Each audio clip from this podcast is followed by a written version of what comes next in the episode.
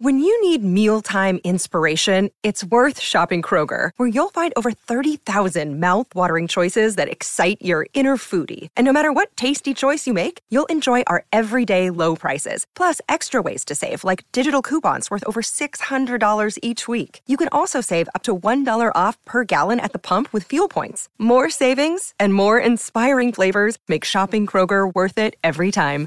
Kroger, fresh for everyone. Fuel restrictions apply.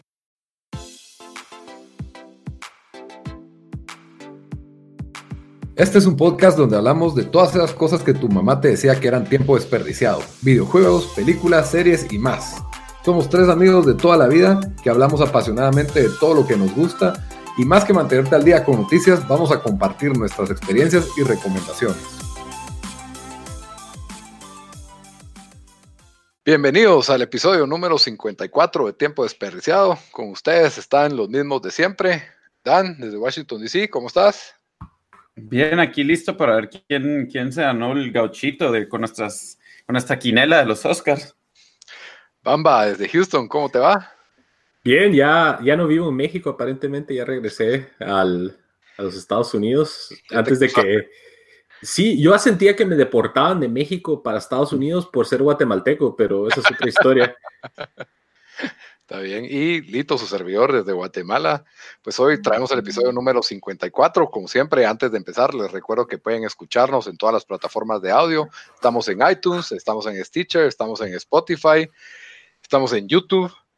Ya saben, eh, no duden en escribirnos en nuestras redes sociales. Estamos en Facebook, estamos en Twitter. En todas nos buscan como Tiempo Desperdiciado, excepto en Twitter, que estamos como T Desperdiciado. Estamos en Instagram también. Y bueno, hoy tenemos un, un episodio bastante variado. Eh, vamos a comenzar hablando con que, bueno, no, no vamos a hablar de qué hicimos la semana de ahora en adelante, realmente porque lo único que hicimos en esta semana es jugar Apex como enfermos. Ya la verdad ya, destruyó nuestras vidas, por, lo menos para mí, llevo como tres noches que no, que no duermo bien, culpa de esa, de esa cosa. Pero, pero mejor entremos en el tema antes de que hablemos una media hora de Apex antes de comenzar. eso, eso será, será el, eh, el para un show aparte, cabal fijo, vamos a tener un especial del Apex Legends. Pero bueno, recapitulando con el episodio anterior, como que si fuera Batman o algo así, la serie. Eh, fue el especial de los Oscars, ¿verdad? Que no fue episodio, sino fue especial, que fue el especial de Soy 502, ahí lo buscan y lo escuchan. Y, hicimos la quiniela, ¿verdad? Entonces hoy pues va el análisis de resultados para ver quién, quién se lleva el, el premio mayor, o sea, el gauchito, el gauchito de oro de tiempo desperdiciado. Y, Super gauchito. El, bueno, la primera categoría que discutimos pues fue la de mejor actor, el cual tuvo un resultado bastante indignante, pero Daniel y yo dijimos que iba a ganar Christian Bale, Bamba y Diego dijeron Rami Malek y ellos le pegaron, así que... Bien, hombre. Uno, uno a cero.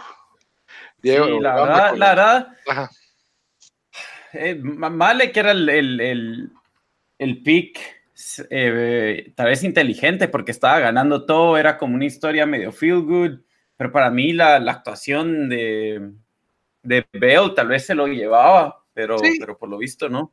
la transformación de Bale, mejor dicho, no la actuación, pero fue una transformación. Aunque cuando pensás en, en, quién se lo va, en predecir quién se lo va a ganar, yo siento que no hay, la única lógica que hay que usar es la de los otros premios y las tendencias que se dan, porque, o sea, quién se lo merece es otra, es otra pregunta totalmente que a la academia como que no le importan estas cosas, pero, pero por ejemplo, como Christian Bale había ganado el Globo, creo que por mejor comedia, actor en comedia, entonces por, por Vice, y Malek lo ganó en drama, y en, en los otros premios, pues también lo ganó Rami Malek, y por ahí creí que tal vez la academia iba a volcarse por Christian Bale, pero bueno, se lo ganó Rami Malek. De ahí en la otra categoría, pues en Mejor Actriz, eh, también el grupo se partió en dos. Daniel y yo escogimos a Glenn Close, que dijimos que ya le tocaba, ya, ya le tocaba el premio, y Bamba siguió a Diego con Olivia Kuhlman. Bien, hombre. Yo, pues, yo estaba haciendo mis nominaciones de los Oscars como juego Apex, sigo a Diego. Pero cabal, eh, de nuevo, pues la pobre Glenn Close, otra vez nominada. Creo que leí por ahí que es la que lleva ahora más nominaciones sin ganar. Creo que son ocho ya. Es el nuevo DiCaprio.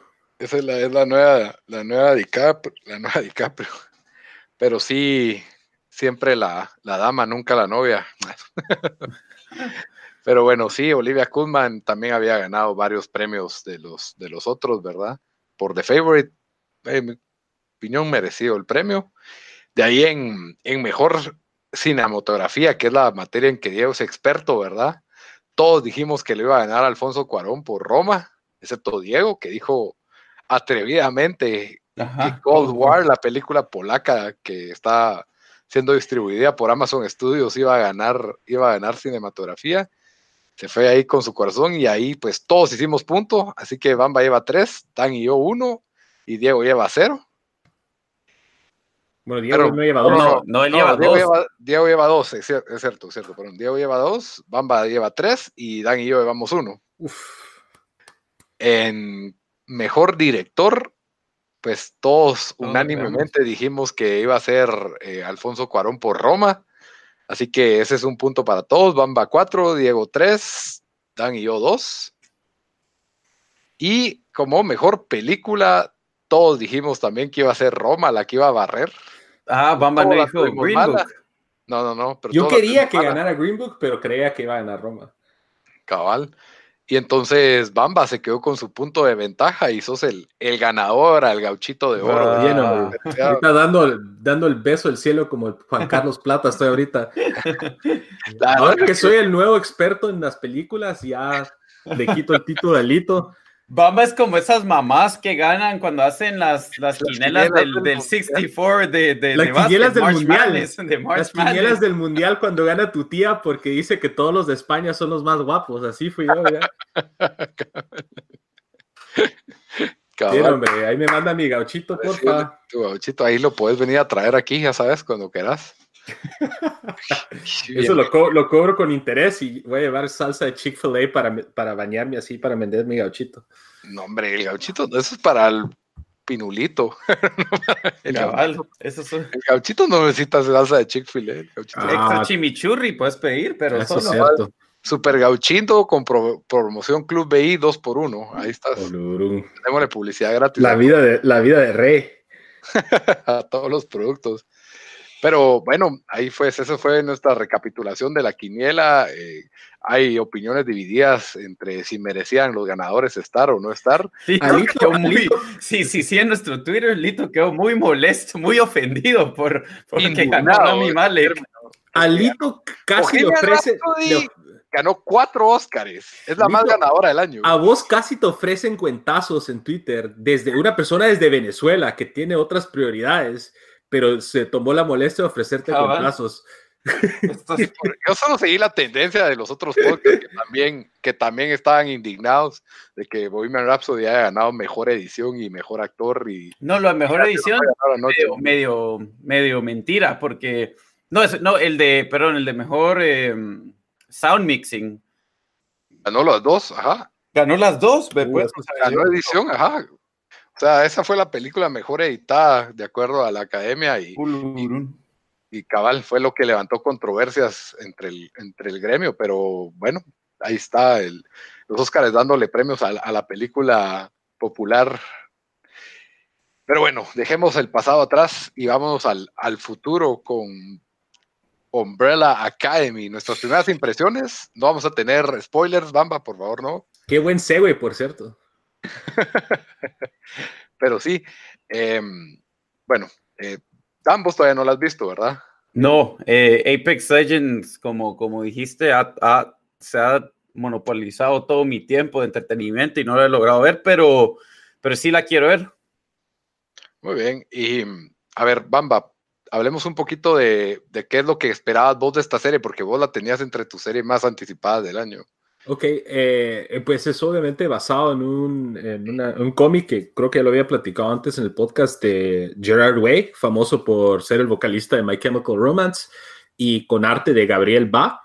Eh, fue un cómic que salió hace más o menos 6, 7 años en Dark Horse y tenía expectativas pues bastante altas porque el cómic tiene un toque muy diferente, era, no, es, no, se parece mucho a lo que, lo que trae. ¿Vos ya habías leído el cómic o no? Sí. Ah, sí lo leíste. Ah, lo compré hace como un mes y ah, medio, dos Antes que saliera el show, entonces. Ajá, lo quería leer antes de que saliera el show, porque uno, yo no sabía que Gerard Way hizo un cómic, y dos, pues iba a salir la serie.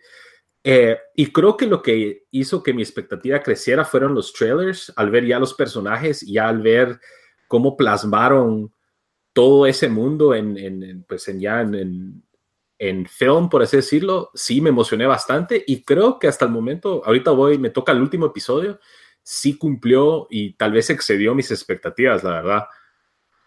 Ya, ¿y este cómic ya se terminó en cómic o sigue o es una serie que continúa? Ahorita hay dos tomos de, de o sea, dos paperbacks. Está el, eh, el, eh, no me recuerdo, el primero creo que se llama el eh, Apocalypse Suite y el segundo se llama Dallas y el, el show toma elementos de ambos. Ahorita en el verano del 2019 sale el tercer como capítulo, por así decirlo. Entonces me imagino yo que con eso va a ser lo que viene ya desde la segunda temporada en Netflix, que eh, si no estoy mal, la renovaron. No estoy enterado si la renovaron o no, si ni he terminado de ver. Por ahí leí. dos eh, episodios. no sé si son confirmados o rumores, pero leí en Twitter hace unos días que, que, está, que iba a haber segunda temporada. Entonces me imagino yo que va a ir de la mano con el nuevo eh, tomo de cómic. Pero, pero para contarles un poco la premisa, lo que está en el tráiler, esto no es spoiler, ¿verdad? Básicamente, un día de la, de la nada, eh, ¿cuántas mujeres, Bamba, quedan embarazadas en el mismo día? Y una vez sufren el parto en ese mismo día, ¿verdad? como... Sí, creo que fueron 70 mujeres, así 70 mujeres. Alrededor de, alrededor de todo el mundo, nadie sabe por qué, ni explican por qué, y este filántropo millonario decide adoptar a siete de estos bebés que nacieron ese día, en 1989, si no estoy mal, y decide crearlos como una especie de entrenamiento, como que si fueran una especie de superhéroes, ya que tienen habilidades especiales, ¿verdad? Y para que lleguen a, su máximo potencial. Y obviamente, pues esto te da un formato tipo X-Men, siento yo. Me recordó como, creo que vos lo habías descrito como que si X-Men y Wes Anderson tuvieran un hijo. Eso eso es Umbrella Academy. Y ya con eso, pues es una premisa bastante llamativa. Eh, obviamente vivimos en la época en que hay más producciones de, historias de cómics y superhéroes que nunca. Y cuesta resaltar con eso. De lo que dice Bamba, está sobrepasó sus expectativas. Yo llevo dos episodios y la verdad está interesante. Sí, sí me ha gustado. Tiene lo que tiene es que tiene la, la variedad de los personajes y la forma en que se complementan está, está bastante entretenida tienen ahí por ahí una dinámica que se me hizo mera Batman Superman. No sé si vos la sentiste también ahí. Ah, bueno, sí, sí, la verdad, un poco. Luther y Diego. Y, sí, y ni siquiera un poco, es bastante con respecto, muy parecido a Superman y Batman, que ambos desean son justicia y son líderes, pero tienen como que sus propios métodos y sus propias como eh, principios en cómo van a manejar esto, entonces ahí es donde hay un choque. Em, pero sí, yo creo que a diferencia del cómic, la serie, por el, por el mismo hecho que son 10 episodios de una hora, permite hacer profundidad en todos los personajes, especialmente la familia, eh, que son los pues siete hijos y la dinámica que tienen entre ellos y hacia el papá, que si bien el cómic pues pues tocaba ese tema y lo abarcaba, creo que la serie le ha dado mucha riqueza a, a eso y de hecho para mí creo que eso ha sido parte, lo más favorito de, para mí de la serie es de que es eso, ¿no? A pesar de que sí se apega mucho al material de fuente, que es el cómic, pero sí se toma suficientes libertades para bien, para poder desarrollar toda la trama y todos los personajes juntos. Entonces sí, en ese sentido sí quedé muy satisfecho. Sí, eh, y la verdad es que sí, siento que es ese tipo de programa que, pues, tiene, son bastante, hay diversidad racial también, eso, eso ayuda a que sea como que haya más contraste entre los personajes, hay diversidad de culturas, por así decirlo, porque cada uno nace en lugares diferentes y creo que hace fácil que cada quien se identifique un poco, por lo menos que sabemos que son siete hermanos, pero hay como cuatro que siento yo que son un poco más principales que los otros, pero por lo menos en lo que voy yo, no sé si, si después agarran más más, importancia, Yo creo que todos tienen su momento de como lucirse, pero sí creo que cuatro, cuatro de los hermanos son los que cargan el peso del, show, por así decirlo. Eh, y sí, lo que vos decís, creo que todos tienen sus traves mentales eh, que es pues bastante identificable con más de alguno, ¿no? Ya sea de si sos una persona muy insegura, si sos una persona que ciegamente sigue a una figura paternal, por así decirlo, yo creo que son, es bien relatable, es como un fucked up, fucked up X-Men, por así decirlo. O si sos un drogadicto alcohólico que mira muertos también, pues también te puede pasar. Pues no juzgues, Litos, tal vez hay gente que sí. que mira los muertos. Bueno. Al menos los drogadictos alcohólicos, tal vez, eso sí es algo que se puede ser relacionable. sí, alguien que, que, lucha con sus adicciones, ¿verdad? Es, sí, sí. Es un tema bastante relacionable. ¿Vos le recomendarías este show a cualquier persona? Sí, yo, yo creo que... A tu mamá. Pues tal vez a mi mamá no, eh, pero si son personas, si son gente que le gustan las series de superhéroes o las series de, en donde hay mucho como que una dinámica familiar muy interesante, más hay muchas buenas escenas de acción, la verdad, creo que está muy bien hecha, eh, se apega muy bien al cómic y donde se desvía lo hace con sentido y tiene, tiene su razón de ser, tiene su lógica porque algunas cuestiones que están en el cómic no se trasladaría muy bien a, una serie, por así decirlo. Entonces, sí, yo la verdad súper recomendadísima, especialmente a alguien que le gusta el género de superhéroes o así como medio ciencia ficción fantasioso, la verdad está, está muy recomendada. Sí, yo siento algo como, como Heroes, pero más de la temporada 1, ¿verdad? Pero más juvenil y un poco con más humor. Eso lo sentí yo. Me recordó bastante a Heroes. ¿Quién anda ahí abriendo una bolsa de tortas? para después. No, yo no estoy comiendo, yo tengo mis manos al aire. al aire, del aire de la bolsa de ley. Ya comí. El en la mano, pero no en la bolsa. Se, los juro que no soy yo, yo comí Burger King antes del show. Hoy sí estamos dando patrocinios a todos, ¿verdad? A ver quién, a ver quién nos pega. Burger King, estamos tirando escopetazo, a ver qué cae. Hey, gauchitos, a ver quién se quiere anunciar. No tenemos Patreon, pero ya saben que nos pueden depositar. Pero sí, no, ah. en conclusión, para mí sí, bastante recomendada. No sé, vos, Lito. No, yo sí, cualquier persona que le guste el género de superhéroes o ciencia ficción, eh, si te gustó Heroes, definitivamente te va a gustar esta. Yo sí me recordó mucho, especialmente el primer episodio, me recordó bastante a Heroes con, con unas cuestiones ahí, pero, pero sí, vale la pena verlo. Está bien diverso el cast, las actuaciones pues están bien. Calidad, calidad Netflix, que del lado bueno de Netflix, porque Netflix también tiene cosas que no, es difícil definir el estándar Netflix porque puede ser bastante bajo a veces, pero. Puede ser las películas de Adam Sandler o. Sí. o algo así como Umbrella Academy. Pero tiene el nivel que tendría un Daredevil o un Punisher.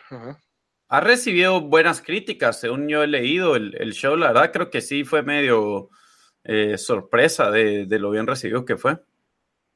Y sí, y creo que lo otro que también ayudó que se que mantuviera el espíritu del cómic es que los creadores, Jared Way y Gabriel Ba, estuvieron involucrados en el desarrollo de, del, al menos apoyando, no sé hasta qué punto, pero sí estuvieron, formaron parte del equipo creativo de la serie. Muy bien, entonces, pues esas de las de las recomendaciones de la semana, de las recomendaciones de la semana que no van a ser recomendación de la semana porque al final van esas. Pero bueno, entonces yo creo que nos pasamos a otro programa que ahora sí ya terminó y que sí le vamos a entrar un poquito con spoilers, ¿verdad? De una vez, con todo. Sí. La, primera decepción del año. pues fue raro, fíjate, porque no sé, o sea, bueno, estamos hablando de True Detective temporada 3, que el, que el último episodio fue este domingo. El 8. Eh, y el show iba re bien. Eh, o sea, me, me, ah, nos estaba gustando, nos, teoría, nos tenía con, con bastantes teorías que al final medio le pegamos con las teorías, si no estoy mal, ¿verdad, Lito? 70% diría yo que estuvimos, estábamos atinados. Eh, 80. Pero el último episodio a los dos nos dejó como, nos, nos dejó debiendo, sentí yo. Em, para mí, eh, bueno, comencé, o sea, obviamente se resolvió el caso, ¿verdad? True Detective, las, las últimas dos temporadas, eh, los casos al final se resolvían, por lo menos tal vez no se conseguía justicia eh, totalmente, pero uno sabía qué había pasado y, quiénes eran probablemente los, los culpables. Em, aquí eh, fue lo mismo. Eh, el, el, problema para mí fue en cómo se presentó esta información.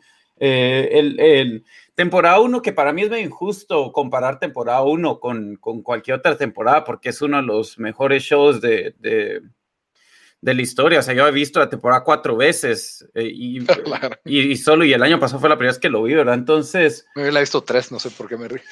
Cabal, o sea e, es, es, e, es, casi, que es el pinnacle de, televisión, ¿verdad? Em, pero ahí, ¿cómo resuelven el misterio? Que, que, igual yo dije que sí sentí que estuvo un poco, mm, que, que, sentí que tal vez hubieran tenido un extra episodio en la primera temporada, si criticaría algo, es de que siento que se resolvió todo muy rápido al final. Y aquí ese era mi miedo.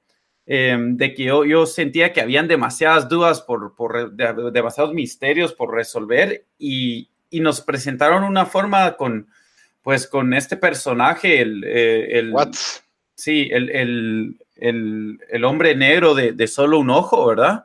Que prácticamente cuando lo van a cuestionar a él de qué pasó, cuenta toda la historia. Nos da cinco minutos de toda la historia. Entonces, o sea, que mató cualquier, cualquier o sea, cualquier thrill que podía haber dado este show y que sí estaba, o sea, sentí yo que el build-up fue tan bueno y habían tantas cosas que nos dejaba, o sea, cada episodio después era como que uno se ponía a pensar en, en a dónde iba esto, quién, quién podía ser el que, el que mató a Will, quién podía ser el que mm, secuestró a Julie, no sé qué. Y, y, cómo no lo, o sea, en, tres minutos, básicamente que nos sentaron en la mesa con ellos y ahí nos contaron la historia. Fue como que, miren, se, nos acabó el tiempo y, y eso tuvimos que hacer incluso. hubieran puesto un link a Reddit y una vez lo leíamos ahí todo, qué pasaba, ¿verdad? Porque sí estuvo, la verdad de que sí fue anticlimática esa explicación, sentido. Súper anticlimático y después encima de eso eh, obviamente el, tema de la demencia que tenía eh, Purple Haze, ¿verdad? Que fue un tema central del show. Al final no para resolviendo el caso y ya pues ya han salido la gente diciendo, hey, ¿será que de verdad él estaba como que actuando, como que si no la reconocía para darle en paz? Yo, tampoco creo eso. Igual, em, ¿cómo se llama? Eh, adiós, se me fue el nombre de su partner ahorita. Roland, West. O sea, Roland nunca se enteró qué pasó. Entonces, el final que nos dejaron es un final como que, ok, nosotros nos enteramos qué pasó, pero ellos al final nunca tuvieron, o sea, nunca, nunca de verdad se enteraron qué pasó, ¿verdad? O sea, según ellos se murió Julie, no sé qué, cuando sabemos que es mentira. Para mí, sí, yo creo que, que solo fue no se les acabó tal vez el tiempo con este show y tuvieron que, mm, que, que, que cerrar todo, incluso a, a, Nick Pixolato, así es como se llama, ¿verdad? Sí, el creador, sí. Eh, le preguntaron, en, no sé si en Instagram o Twitter, pero ahí vi su respuesta, em, porque la gente estaba preguntando, hey, ¿qué pasó con Emilia? ¿Cómo murió, cómo murió la esposa de Hayes, verdad? Y él dice, sí, al final se nos quedó corto el tiempo, hubieron más cosas que ya grabamos, pero no las pudimos incluir en el show, incluyendo una, una escena donde lo sacan ya ellos de grande en el 2010, creo que dijo, y ella muriéndose tranquilamente, pero repentina, o sea, no, fue una muerte así fea, pero fue repentina, ¿verdad? Em, también había otra escena que habían enseñado con su, con su hija ya, ya de más adulta, porque también eso fue un gran misterio por todo el show, incluso que gente diciendo que, que tal vez... estaba muerta. Cabal, o, o, o, que Sani que había pasado. Y, y, solo fue eso, de que, de que no, no tenían tiempo. Eh, pues eso lo dijo él mismo, ¿verdad? Que solo no tuvieron tiempo de incluir esas ciertas escenas. Eh, no sé qué tanto mancha todo el show, em, porque, o sea, la, es, como ver, es como ver un mundial que fue emocionante el mundial, tu equipo ya a la final y después pierde 3-0 en la final o algo así. se sintió un poco como tal vez ser croata en el mundial pasado, donde casi llegaron y, y estuvo bueno, pero no, no se dio el final que uno quería. Eh, no sé cómo vos lo mirás, Dito. Sí, yo creo que este show tal vez le va a gustar a alguien que pueda decir lo que importa es el camino y no el destino. Que para mucha gente tal vez es así, date cuenta que nos disfrutamos siete episodios, estuvimos especulando, estuvimos con teorías, pero para mí este show era, si el final no es bueno, se cae todo. Así ah, yo así lo veo. Y, y, y por el, tengo tan presente ahorita el final de Sharp Objects, que para mí era una serie que iba bien, tenía su misterio, tenía su intriga y tuvo un final espectacular. Tuvo 10 segundos donde te explican todo de la forma más increíble que he visto, tal vez de, los momentos más increíbles o choqueantes de la tele, así de sorpresa. Y, ese tipo de sorpresas no lo generó este, esta temporada. Y siento, para mí, Nick Pizzolato es un one hit wonder con la temporada 1, que tuvo misterio, tuvo escenas de acción, tuvo clímax, tuvo buenos diálogos. Aquí tuvimos buenas actuaciones, tuvimos buenos diálogos, tuvimos un buen misterio, pero no hubo un clímax, no hubo una resolución, no hubo un payoff. Yo no sentí que haya valido la pena darle tantas vueltas al caso para lo que, lo que llegamos a descubrir. O sea, no, no hubo ese gran descubrimiento macabro. macabro. Purple Haze, la, la demencia y las líneas del tiempo al final siento que solo eran como para enredarte más la historia que no era tan complicada. Ya, o sea, o sea, era un misterio a propósito, no era un misterio tan real, porque al final de cuentas, si te puedes a pensar en lo que le tomó resolver el caso ya en el 2015, pues fue relativamente rápido con, la, información que estaba agarrando. Para mí el mejor personaje se lo lleva Roland West. A mí me encantó cómo termina su arco. Desde... Fue, un personaje que creció bastante creció bastante en el show. O sea, eh, recordemos si vamos a los reviews, bueno, el review que hicieron de los primeros dos episodios, yo dije, no me gusta Roland, está solo ahí como de pivote, no hace nada.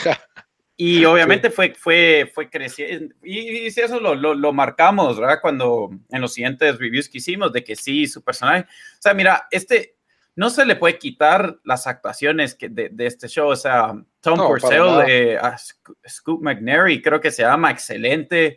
Em, también, o sea, obviamente, ¿cómo se dice? Mahershala Ali, sí, no sé, todavía no sé cómo es. Muhammad Ali, le iba a decir. El, de Green Book. O sea, la actuación de él, excelente. Roland, o sea, eh, todo estuvo tan bien hecho, pero el final es como que no, no, como decís, solo no, no, no se le dio buena resolución y no sé si mancha completamente el show, pero por ahorita no es un show que quiero regresar a, a, a ver otra vez no, no, me imagino recomendándoselo a alguien como tenés que ver la temporada 3 de True Detective. O sea, yo la recomendaba cuando lo estaba viendo, pero ya ahorita que se acabó es como que. Ah, excepto por el. Para mí, la mejor, la mejor es el arco de Roland cuando lo ve, cuando explican. Lo ves en el que se va, está, está enojado, ¿verdad? Y se, se mete en un bar a buscar pelea. Hola, esos insultos hasta me ofendieron a mí. ahí sí se pasó. Yo, yo quedé ofendido de esa escena. Buenísimo. Y este sí fue, ala, sí, eso sí. Y sale todo chareado, como que se robó la botella después de que lo echan, ¿verdad? La, porque sí, eso fue lo chistoso, ¿verdad? ¿Cómo sacó la botella?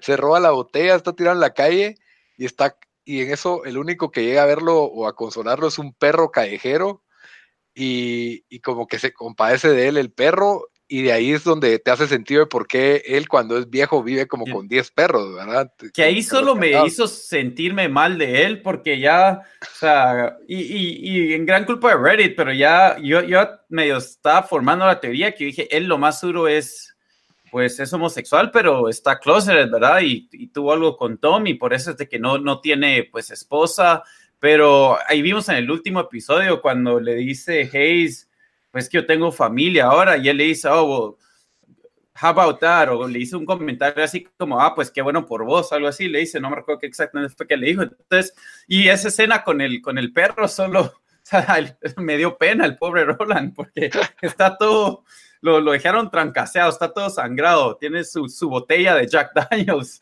a la par y viene un perro callejero a consolarlo a él.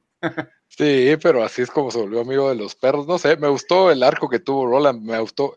En cambio, de, el de Hayes, pues lo que vemos es de que realmente este caso definió su vida, porque básicamente el caso lo une con su esposa, que es lo que yo creo que es la gran conclusión mágica de este show, de que eh, todo tenía un propósito y tal vez el propósito del caso fue que ellos fueran pareja, ¿verdad? Porque eh, realmente es parte de las cuestiones existenciales que discuten en el show, es de que si ella solo estaba con él por el caso, ¿verdad? Que era una Me, me, gustó que, que, eso lo, el show como que lo, lo, lo discutieron en, ellos como pareja, porque era algo que todos mirábamos. O sea, todos decíamos, ella es una manipuladora, incluso nosotros mencionamos, eh, ah, sí, eso está interesado en él por el, por el caso y quería saber más del caso. Incluso puede ser que, obviamente, al principio de la relación, bueno, se dio por el caso, ¿verdad? Porque ellos fueron al colegio a averiguar la información y y obviamente ella está interesada en eso, pero, pero sí. También me, me, defraudó un poco el señor Hoyt, que yo me lo esperaba con esta figura más maquiavélica o más poderosa, que quería ver algo más de factor de shock de su parte y fue como que bastante tibio, o sea... Que fue Michael Rooker, ¿verdad? ¿Cómo es que...? Sí, el, el, que sale, Meryl, Meryl de, de Walking Dead. Entonces al final fue tan tibio el final que a mí me deja un, me amargó, me amargó el, sabor de toda la temporada, honestamente. Eh, creo que no sé, va a costar que me emocione para una temporada 4 que seguro va a haber porque tuvo buen rating esta, pues, pero.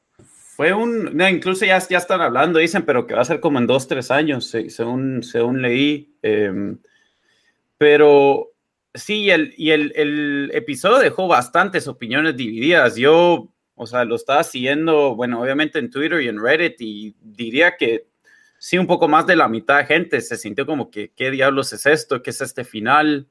Em, cuando el show tenía bastantes buenos, eh, o sea, sí a bastante gente le estaba gustando. Eh, no sé, es, raro, es raro porque no, no, o sea, no fue tampoco un final desastroso, no fue Lost, ¿verdad? Que, bueno, yo nunca vi Lost, pero según todo lo que lo vieron fue pero final así. Traía un build-up de que ya iba mal, o sea, esa última temporada ya iba mal, o sea, ya se veía venir. En cambio, en este, yo, fue más sorprendente que, cualquier cosa, sí.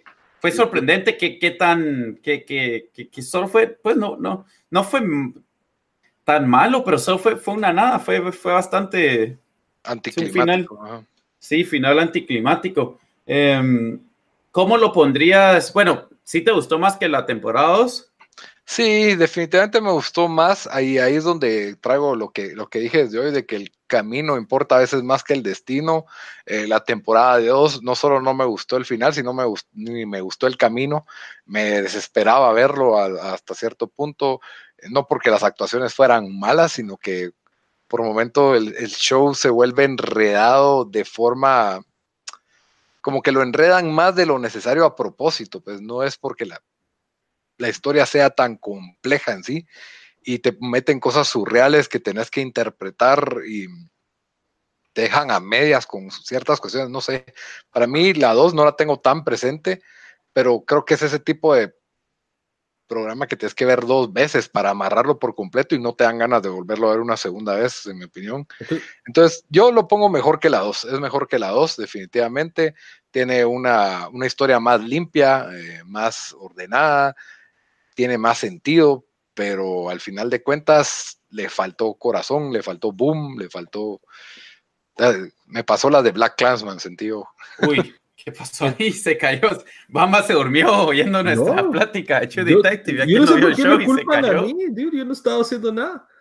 Solo comiendo leis, pero bueno. Yo escuchando de las razones nada más de por qué no debería haber esta temporada ni la 2 de, de, ese show. Pero la 1 sí. la 1 sí. Eventualmente.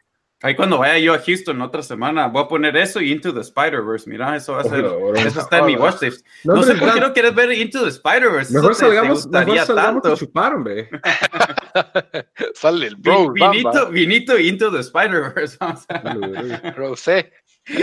Rosé y Into the Spider-Verse. No, pero. Um, sí, mira, yo con este show, yo lo miraba como que iba mejor que Sharp Objects. A mí me gustó bastante Sharp Objects. Tampoco lo, o sea, fue excelente show. Tampoco es como que, wow, este show increíble, ¿verdad? Pero dije que era mi favorito el año pasado y, es cierto, ¿verdad?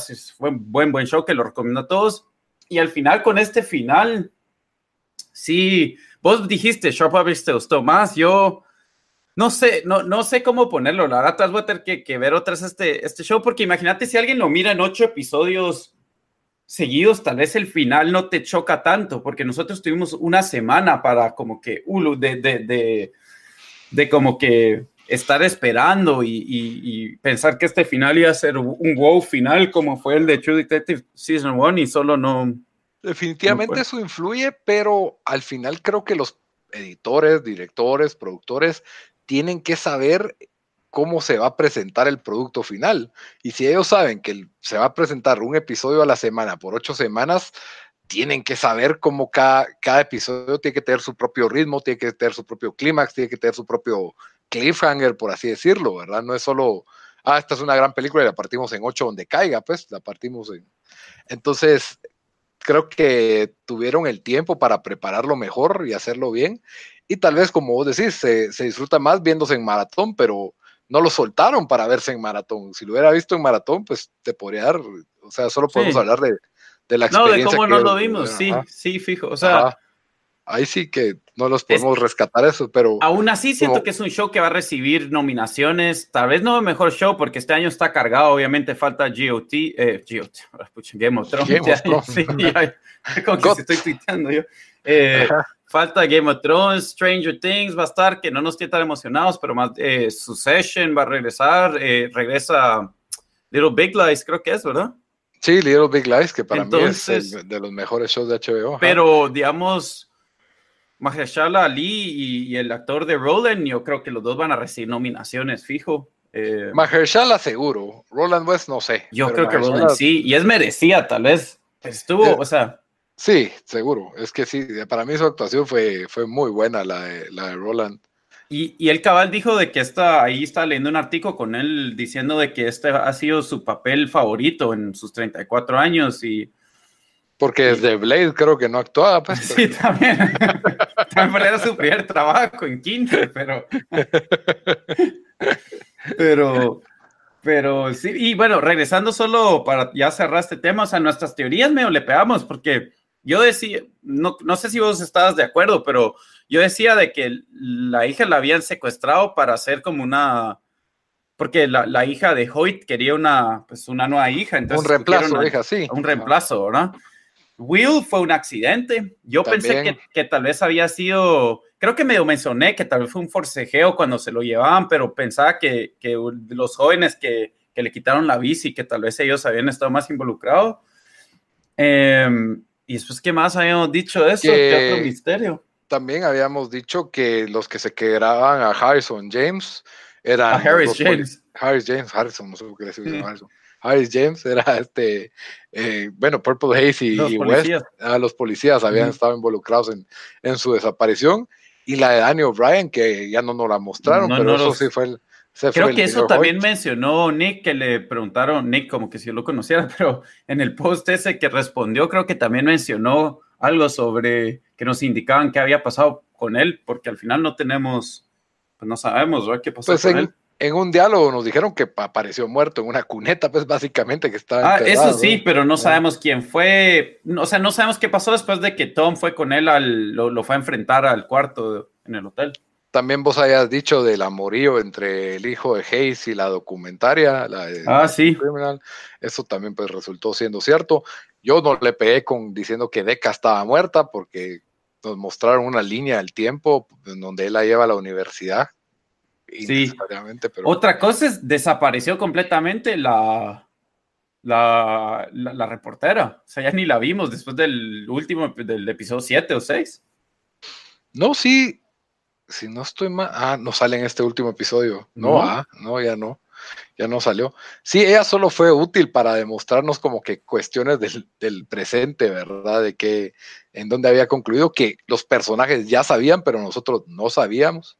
¿verdad? Sí, y, yo creo que. Le dio el nombre de Watts, ese nombre. También sirvió ella para, para meterle leña al fuego de que, hey, tal vez vamos a hacer algo similar a la temporada 1, que son. Es este con esa conspiración de gente muy poderosa que está abusando de niños y hay gente, bueno, sí, o sea, que lo están tratando de cubrir y tiene gente en la policía, o sea, sí, sí le, le, tiró leña a ese fuego, que al final no fue, ¿verdad? Era solo distracción. También otra escena que me, que me quedó corta, pero perdón que ya nos estamos hablando de esto, pero cuando Roland y, y Hayes ya de grandes se van a meter a la casa del señor Hoyt, Y Esa escena me dejó, de, me, me, dejó a mí debiendo, fíjate. Eh, o sea, yo sí sentía como que suspenso y tensión, pero de ahí me puse a pensar, ah, sí, todavía está pintado color rosado, igual que hace no sé cuántos años y todo está intacto y todo, no sé, y que se pudieron meter solo así, ya no vive nadie, no sé, a mí me, me causó como que no, no me la creí y ahí esperaba que pasara algo de suspenso, aprovechando que son dos personas tan vulnerables, ¿verdad? Pero no. Para mí, solo la reacción de ellos a estar en ese cuarto, no, ahí sí creo que pudo haber sido mejor. Obviamente, Roland estaba molesto, como, como diciendo, ¿qué, ¿qué hicimos? Que eso es otra pregunta, no para alargar más el show, pero, o sea, sí, tal vez no eran los mejores investigadores y esto no se resolvió antes, ¿verdad? Eh, no sé si eso fue presión de, de los jefes de ellos para cerrar el caso lo más pronto posible. Sí, no, y también que estaban amenazados, o sea, eso también sí. Pero y, incluso tenía dibujitos la pared que explicaba que los hace concluir todo, pues, ¿me entendés? Es demasiado sí. conveniente todo ahí, ¿verdad? Entonces, sí, pero nos quedó bebiendo. Sí, para cerrar, o sea, mi impresión era, este show va encarrilado a probablemente ser uno de los top 3 del año, tal vez el mejor, depende cómo, obviamente ganar la Game of Thrones, que está cerrando ocho temporadas, va a ser difícil, pero, pero lo mira que le podía dar pelea y después de este último episodio, sí, no creo que vaya a entrar en. sí, para mí se cayó. sí. Ahora habrá que ver qué. Pero HBO, de todas formas, tal vez por eso lo puso en enero, que es donde uno pone sus más débiles, porque viene Game of Thrones ahorita en abril o marzo. Big Little Lies. Big Little Lies y Watchmen. Watchmen. son cuatro golpes fuertes de HBO a, a cualquier cosa que tenga Netflix, pues.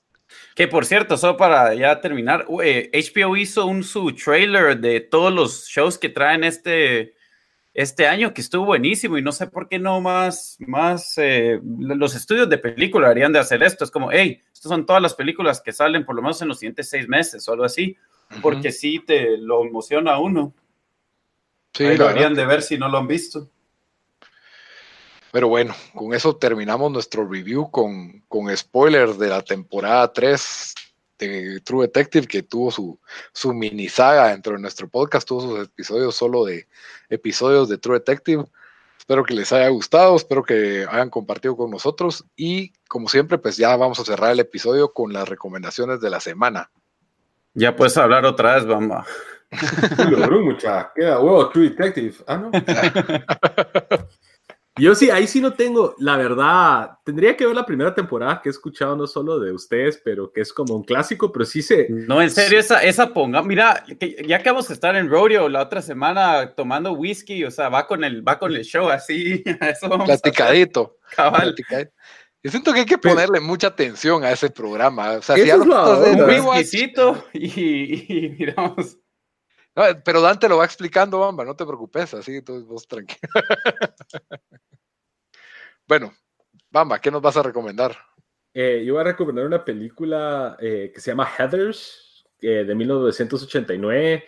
Es, eh, es como un poco de suspenso, pero yo diría es como una comedia negra, por así decirlo sale eh, Winona Ryder, una joven Winona Ryder, eh, Christian Slater y esta Shannon Doherty, que era la de la Brenda de 90210. Eso es un who's who's de gente que la pegó en los noventas. Y que ya desaparecieron, y que ya desaparecieron. y se trata básicamente de, pues la típica, empieza como la típica película de los ochentas, que están los, los populares y los rechas y todo, y las populares son estas chavas, son las Heathers, y de repente en el colegio empiezan a haber unos asesinatos. Entonces sigue la historia de Winona Ryder y Christian Slater y cómo se ven ellos así desatando este misterio.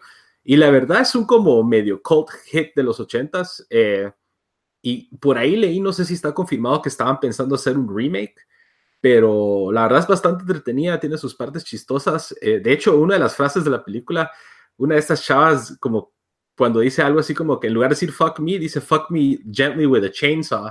Es como que la línea. Entonces, sí, la verdad, bastante interesante. Un poquito así, muy ochentera, pero un poquito diferente y la verdad, bien recomendada. Si la harían en este año sería Becky en cambio de Heathers, ¿verdad? Sí, The Beckys. the Beckys. Muy bien, muy bien. Sí, yo la verdad nunca la vi ni había oído de la película, así que ya me llamó la atención. Heathers. y acabo de ver que Christian Slater va a salir en una película nueva. Me pareció impresionante que se mira bastante como que lo operaron o algo, porque sí se ve bastante bien todavía. Pero bueno, Dan, ¿qué nos recomendás? Bueno, yo me voy, ya son, wow, 30 años. Me voy al presente del, del, 1989 al 2019. Este show lo, lo, estuve viendo después de que pasaban True Detective, está en HBO, va por la tercera temporada se llama Crashing, es un show de un comediante em, que creció cristiano y pues lo está tratando de hacer en el mundo de comedia y obviamente no tiene tan buena suerte. Em, no he visto la primera ni la segunda temporada, que creo que habla bien del show en el sentido de que es solo un show de 30 minutos y uno lo puede ver sin saber qué pasó el episodio pasado. Eh, me eché los siete episodios viendo... ¿Pero de la tercera temporada o de la primera? Pues yo vi todos los episodios después que han, que han estado después de True Detective, así ah, que de la tercera, pero sí quiero regresar a verlo. Pero como digo, es, es, un show de que uno puede ver, o sea, casi que puedes ver un show y, perdértelo y, no, es, no, no, lo tienes que seguir semana a semana. Eh, y es chistoso. Eh, a mí sacan un montón de comediantes. Eh, a mí, yo antes Ray Romano lo vi. Sí, salió Colin Quinn y antes que miraba más, más comedia yo y miraba specials en Comedy Central, entonces eh, sí, sí reconozco algunos que sacan y prácticamente te enseña que en sí no es nada nuevo, pero te enseña lo, lo feo que puede ser el mundo de comedia, ¿verdad? En el sentido de que todos son envidiosos, todos andan tratando de, de, de bajar a los otros para subir, o sea, de cómo puedas avanzar tu carrera ahí, todos se ponen celosos si alguien aparece en en un show de, de late night o algo así y, y, el pobre ahorita en un episodio que estaba, le toca hacer tour de iglesias, de, o sea, está haciendo stand-up en iglesias. Pero en ese punto de su carrera, cabal, en ese, ese es su punto de su carrera ahorita. Entonces, eh, es buen show, definitivamente lo recomiendo. Se llama Crashing, de HBO. Muy bien. Bueno, yo me voy a ir a, Netflix, que es tal vez lo más fácil ahora de encontrar. Es como decir Telenacional en 1990, ¿verdad? Todo el mundo tiene acceso a Netflix. eso, es lo que da, eso es lo que en, Netflix no está el lobo del aire. No, no está ni, ni Night Rider tampoco, pero bueno, este es uno del, de, la verdad es de que yo sí tengo un poco de fanatismo de más por todas las, ¿cómo se llaman? Eh, true crime, ¿verdad? Todos los documentales de, de, crimen, de crímenes. Y no solo, y podcast, no solo, no solo. y podcast. La verdad es que son bastante entretenidos. Pues, eh, aparte de que y, y, lo peor es de que en Netflix la mayoría son una temporada como de siete episodios cada uno, pero este me gustó porque solo dura una hora y media y tiene literalmente una de las historias que más me ha dejado así de que te revientan la cabeza que que si lo ves en una película dirías que estupidez, eso no puede pasar, pero como es la vida real, te deja, te deja en shock. Es, eh, la, la, película se llama, no película, documental, se llama Abduction in Plain Sight. Uh, eso sí, he sonado mucho estos días. Ajá, tiene, tiene bastante voz y realmente yo lo vi y, todo el mundo me decía, esto es lo más fucked up que he visto. Que me... Y yo decía como que, ah, bueno, pues no, no, no, yo no en los podcasts que yo oigo. Y cuando lo vi, es como que un lugrum. O sea, esto sí es, tal vez ahora ya lo estoy sobrevendiendo, pero es más, no es tanto lo que ocurre, el crimen en sí, sino las reacciones de las personas alrededor que te dejan en shock de cómo, cómo realmente pudo haber ocurrido este, esta serie de crímenes, ¿verdad? Y lo, recomiendo mucho, vale la pena. Si no van a ver todos los, los docus, docuseries de crímenes que tiene Netflix, desde la de Ted Bundy y la de The Stairs y ah, no sé, hay tantos, ¿verdad? Eh, Making a Murder. Yo recomiendo este porque solo dura una hora y veinte y salís del caso cerrado, abierto y cerrado por completo, totalmente resuelto. Entonces, y no, no estamos esperando un veredicto ni nada. Entonces, por eso me gustó bastante. Abduction in Plain Sight, muy recomendado. Está, está en Netflix para al alcance de todos. Bueno, entonces con eso terminamos el episodio número 54. Gracias por habernos escuchado. Ya saben que pueden escucharnos en todas las plataformas de audio, Spotify, iTunes, Stitcher, YouTube. También escríbanos en redes sociales, búsquenos en redes sociales. Estamos en todas como tiempo desperdiciado, excepto la de Twitter, que estamos como T desperdiciado. Hasta la próxima, hasta la próxima. los veo en Apex.